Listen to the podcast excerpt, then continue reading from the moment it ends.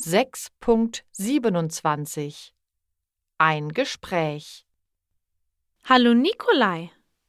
Wie war der Austausch in Japan? Hey, Tamina. Der Japan-Austausch war super. Toll. Was habt ihr in Japan gemacht? Wir haben die Sehenswürdigkeiten gesehen, das Essen probiert, die Kultur kennengelernt und das Wetter genossen. Wo hast du übernachtet?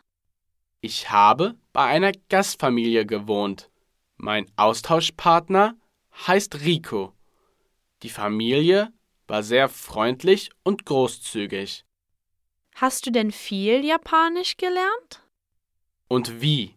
Wir haben viel Japanisch gesprochen, Texte gelesen, Filme gesehen und Grammatik geübt. Wann kommt Riku nach Deutschland? Riku kommt nächsten Monat nach Deutschland. Riku freut sich, denn es ist sein erstes Mal in Europa. Was wirst du mit Riku machen? Wir werden nach Berlin fahren.